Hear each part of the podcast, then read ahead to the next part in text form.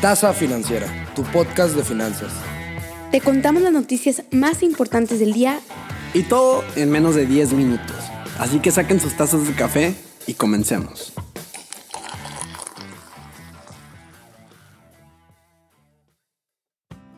¿Qué onda gente? Muy buenos días. ¿Cómo están todos ustedes en este martes 15 de marzo? Nosotros estamos súper felices de iniciar la semana con ustedes. Además, ya saben que aquí les tenemos las noticias más interesantes y relevantes del momento, presentadas de manera breve, como siempre, para poder estar actualizados en el mundo de las finanzas, negocios, economía y los mercados. Vámonos a lo bueno. Mi nombre es Daniel González y pues no se diga más. Espero les guste el capítulo de hoy. Empecemos con la primera noticia del día. Pues ahora sí, es oficial. Bimbo se convirtió ayer en la primera empresa mexicana en suspender operaciones en Rusia por el conflicto en Ucrania. Y antes de que me digan otra vez, sí, Bimbo suspende operaciones pero ahora en Rusia, no en Ucrania. Eso fue hace dos semanas. Entonces, Bimbo informó a través de un comunicado su decisión de suspender la venta de su marca en Rusia, así como todas las nuevas inversiones de capital y publicidad en Rusia, lo cual es gracias al conflicto con Ucrania, el cual muchos también comienzan a considerar como la tercera guerra mundial. Entonces, por los datos, Grupo Bimbo opera una panadería en Moscú, la cual emplea 362 personas y en 2021 representó menos del 0.5% de las actividades netas de la compañía. Recordemos que Bimbo tiene una presencia en 33 países de América, Europa, Asia y África y cuenta con un volumen de ventas anuales de 15 mil millones de dólares. Pero a pesar de esta suspensión de actividades, se anticipa un efecto neutral en el precio de la acción. Este efecto neutral es porque con guerra, con pandemia, con plagas o meteoritos cayendo al cielo, Bimbo es una empresa bastante resiliente y todo se debe gracias al producto que venden, el cual es el pan. Y todos sabemos que pase lo que pase, los humanos necesitamos comer y el pan es clave dentro de la alimentación de muchos humanos. Ahí les va una noticia que no entiendo muy bien cómo se llevará a cabo, o si realmente le debemos de poner la importancia necesaria, pero aún así se los contaré. Ya conocemos a Elon Musk, CEO de Tesla y SpaceX, y sus respectivas excentricidades.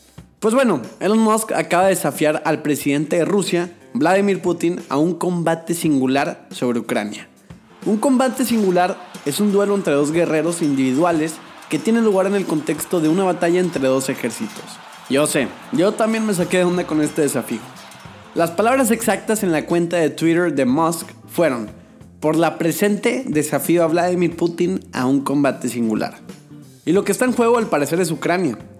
Musk no está contento con la situación actual que se está viviendo en Ucrania. La injusticia de esta guerra es necesaria para la mayoría. Además, Musk ha proporcionado previamente a Ucrania conexión a Internet a través de los satélites Starlink de la compañía. Esta medida fue más que nada como prevención y fue una petición del viceprimer ministro ucraniano de ayudar al país a mantener el acceso a Internet en medio de la invasión rusa. El servicio opera una constelación de más de 2.000 satélites que tiene como objetivo brindar acceso a Internet en todo el planeta. En fin, ¿ustedes creen que mínimo el presidente ruso Vladimir Putin le dé reply al tweet de Elon? Los precios del petróleo cayeron más de 5% el lunes. La verdad esto es muy bueno, porque en las últimas dos semanas hemos visto precios muy muy altos en medio de un rayito de esperanza que estamos viendo ahorita con el precio del petróleo cayéndose, creemos que esto puede frenar lo que ha afectado ahorita como la inflación en Estados Unidos y demás. Los futuros de Brent cayeron 5.77 dólares, cerrando en 106.90 dólares, mientras que el crudo estadounidense, o sea, la gasolina, cayó en 6.32 dólares y cerró en 103.01 dólares por barril. Ojalá no tarde mucho en recuperar su precio natural la gasolina, porque puede traer muchísimas más consecuencias que solamente la inflación en el país. En otras noticias un poquito más alegres, la empresa automotriz Ford planea invertir 2 mil millones de dólares en la producción de dos nuevos vehículos eléctricos en Alemania y en la construcción de una planta de baterías en Turquía. Los planes de la firma con sede en Michigan forman parte de su estrategia de producir únicamente autos eléctricos en Europa para 2035 Recordemos que justo hace un par de semanas, la compañía dijo que dividirá su negocio automotriz en dos segmentos, uno enfocado en los motores de gasolina convencionales, o sea, lo que ya conocemos, y otro en el desarrollo de vehículos eléctricos y software. Entonces, como quien dice, esta inversión se deriva y va de la mano de este plan estratégico. Asimismo, la empresa también elevó su pronóstico sobre la producción y la rentabilidad del negocio de unidades eléctricas. Actualmente se espera que más de la mitad, es decir, el 50% de sus ventas globales, provengan del segmento eléctrico para 2030, cuando anteriormente el objetivo era del 40%. Ya para finalizar, la empresa lanzará 7 nuevos vehículos totalmente eléctricos para 2024. La guerra siempre trae consecuencias negativas y no nos cansamos en comentárselos de manera repetitiva en este podcast. En esta ocasión, debido a la guerra en Ucrania, luego de la invasión de Rusia, se registraron ventas de acciones europeas por 13.500 millones de dólares, solo en una semana, según un informe de Bank of America. Este es el ritmo más rápido registrado según la entidad. Esta cantidad es el doble de la venta récord que se registró la semana anterior, en pocas palabras, nadie confía en los mercados europeos. Y para ser sincero, los mercados americanos tampoco van tan bien que digamos. Ahorita les cuento sobre ellos. Entonces, ¿qué hacen los inversionistas? Estos huyen a activos refugio. Estos son los activos como el oro y otros sectores de menos riesgo como los metales y la minería, con tal de no invertir en empresas en estos momentos. Y dicho y hecho, las compras semanales en fondos de oro fueron las más grandes desde julio del 2020, año en el que se inició la pandemia reflejando entradas por 2.400 millones de dólares. Mientras que el sector de materiales atrajo una entrada también récord de 5.600 millones de dólares en tan solo una semana. Los mercados globales están a la espera de las conversaciones entre Rusia y Ucrania con la esperanza de que puedan llegar a acuerdos que detengan el conflicto armado. Ahora sí, el mercado en Estados Unidos ayer se mostró volátil y mixto, en una semana en la que además la Reserva Federal anunciará sus medidas de política monetaria que incluirán un aumento en la tasa de interés posiblemente de 25 puntos base o 0.25%. Uber tomó la decisión de aplicar un recargo en sus tarifas, esto como una medida para ayudar a los conductores y repartidores en Estados Unidos ante el aumento del costo de la gasolina. El aumento reciente de los precios de gasolina ha afectado a los conductores de viajes y entregas, porque pues obviamente si antes ganabas 20 dólares por viaje, por ponerte un ejemplo, ahora súmale que la gasolina está muchísimo más cara y entonces ya no vas a tener tu ganancia de 20 dólares. Entonces lo que está haciendo Uber es te va a recargar un precio, quiere decir que tus viajes en Uber van a ser más caros para no afectar tanto a los conductores y a los repartidores. Pues estamos en época de récords, ya que el índice Hansen de Hong Kong cerró con una caída del 7.2%, o sea, su mayor caída desde noviembre 2008. Esta ultra caída, claro, no es un fenómeno sin causa. Un informe cita a funcionarios estadounidenses de que Rusia ha pedido a China asistencia militar para su guerra en Ucrania. Help me. Help me. Incluso cuando China negó el informe, a los inversionistas claramente les preocupa la posible apertura de Beijing hacia Putin ya que esto puede generar una reacción global contra las empresas chinas e incluso sanciones.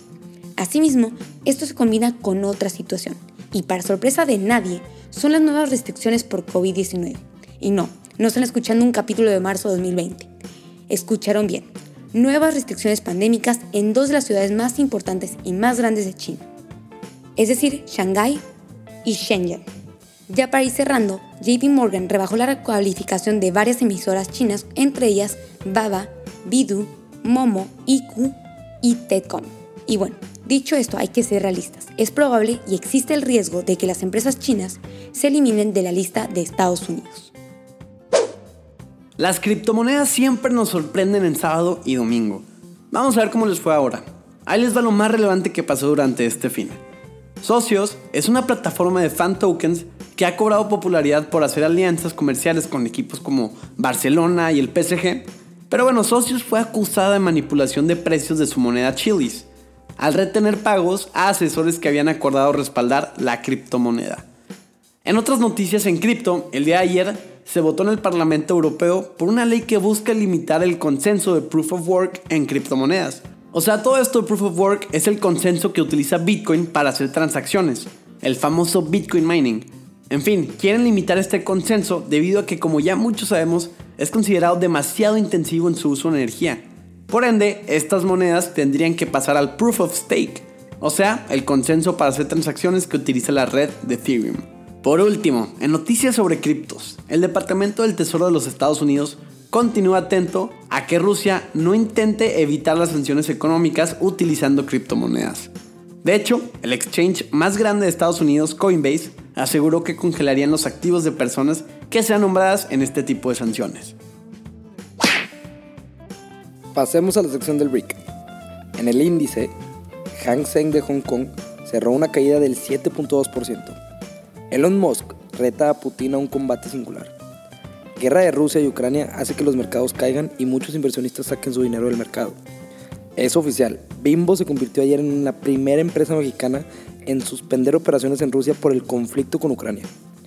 Ford planea invertir 2 mil millones de dólares en la producción de nuevos vehículos eléctricos en Alemania y la construcción de una planta de baterías en Turquía. Los precios del petróleo cayeron más de 5% el lunes a su nivel más bajo, en casi dos semanas en medio de esperanzas de progreso. Uber tomó la decisión de aplicar un recargo en sus tarifas por alto precio de la gasolina. Y bueno gente, con esto damos por terminado el capítulo del día de hoy, martes 15 de marzo.